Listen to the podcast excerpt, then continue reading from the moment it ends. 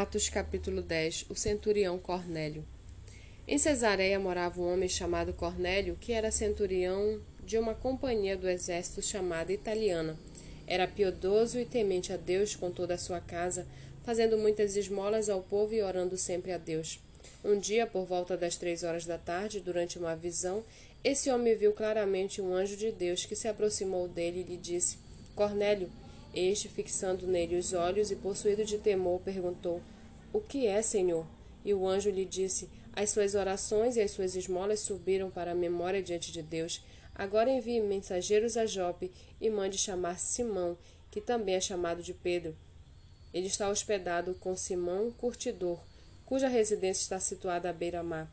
Logo que o anjo que lhe falava se retirou, Cornélio chamou dois dos seus servos e um soldado piedoso dos que estavam a seu serviço, e depois de lhes explicar tudo, mandou que fossem a Jope. No dia seguinte, enquanto eles viajavam e já estava perto da cidade de Jope, Pedro subiu ao terraço por volta do meio-dia a fim de orar. Estando com fome, quis comer, mas enquanto lhe preparavam a comida, sobreveio-lhe um êxtase. Viu o céu aberto e um objeto como se fosse um grande lençol que descia do céu e era baixado à terra pelas quatro pontas, contendo todo tipo de quadrúpedes, répteis da terra e aves do céu. E ouvindo-se uma voz que se dirigia a ele: Levante-se, Pedro, mate e coma. Mas Pedro respondeu: De modo nenhum, Senhor, porque nunca comi nada que fosse impuro ou imundo. Pela segunda vez a voz lhe falou: Não considere impuro aquilo que Deus purificou. Isto aconteceu três vezes e em seguida aquele objeto foi levado de volta para o céu. Enquanto Pedro estava perplexo sobre qual seria o significado da visão, eis que homens, enviados por Cornélios, tendo perguntado pela casa de Simão, pararam junto à porta. Chamando, perguntaram se ali estava hospedado Simão, que também é chamado de Pedro. Enquanto Pedro meditava a respeito da visão, o Espírito lhe disse: Estão aí três homens à sua procura. Portanto, levante-se, desça e vá com eles sem hesitar, porque eu os enviei. Então Pedro desceu e disse àqueles homens: Eu sou a pessoa que vocês estão procurando. O que os traz até aqui?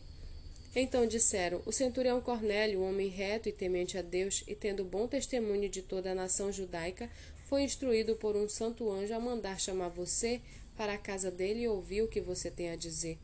Pedro, então, ouvindo-os, a... Pedro, então, convidando-os a entrar, hospedou-os.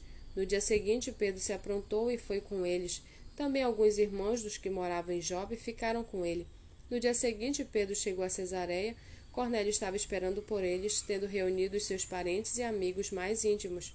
Quando Pedro estava por entrar, Cornélio foi ao seu encontro e, prostrando-se aos pés dele, o adorou. Mas Pedro o levantou, dizendo: Levante-se, porque eu também sou apenas um homem. Falando com ele, Pedro entrou, encontrando muitos reunidos ali a quem se dirigiu dizendo: Vocês bem sabem que eu sou um judeu. Vocês bem sabem que um judeu está proibido de se juntar a um gentil ou de entrar na casa dele. Mas Deus me mostrou que não devo considerar ninguém impuro ou imundo. Por isso, uma vez chamado, vim sem vacilar.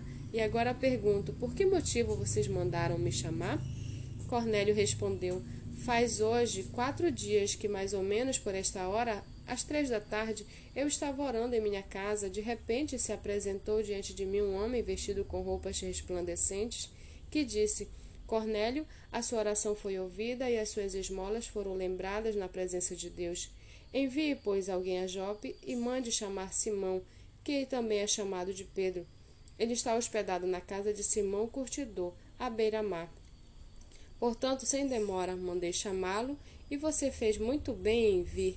Agora estamos todos aqui na presença de Deus, prontos para ouvir tudo que o Senhor ordenou a você. Então Pedro começou a falar.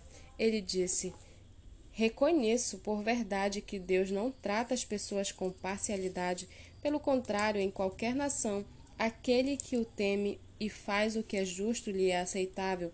Esta é a palavra que Deus enviou aos filhos de Israel, anunciando-lhes o evangelho da paz por meio de Jesus Cristo.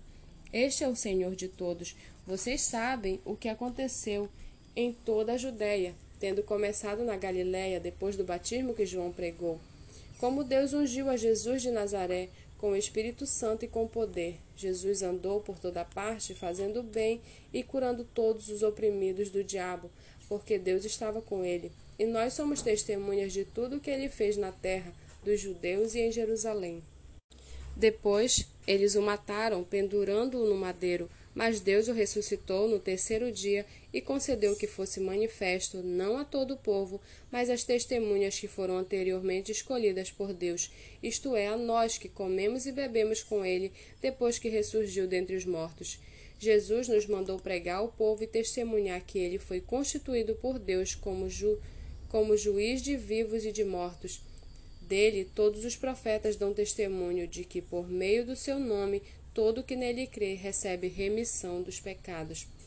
Enquanto Pedro falava estas palavras, o Espírito Santo caiu sobre todos os que ouviam a mensagem, e os fiéis que eram da circuncisão, que tinham vindo com Pedro, admiraram-se, porque também sobre os gentios foi derramado o dom do Espírito Santo, pois eles os ouviam falando em línguas e engrandecendo a Deus. Então Pedro disse: Será que alguém poderia recusar a água e impedir que sejam batizados estes que, assim como nós, receberam o Espírito Santo? E ordenou que fossem batizados em nome de Jesus Cristo.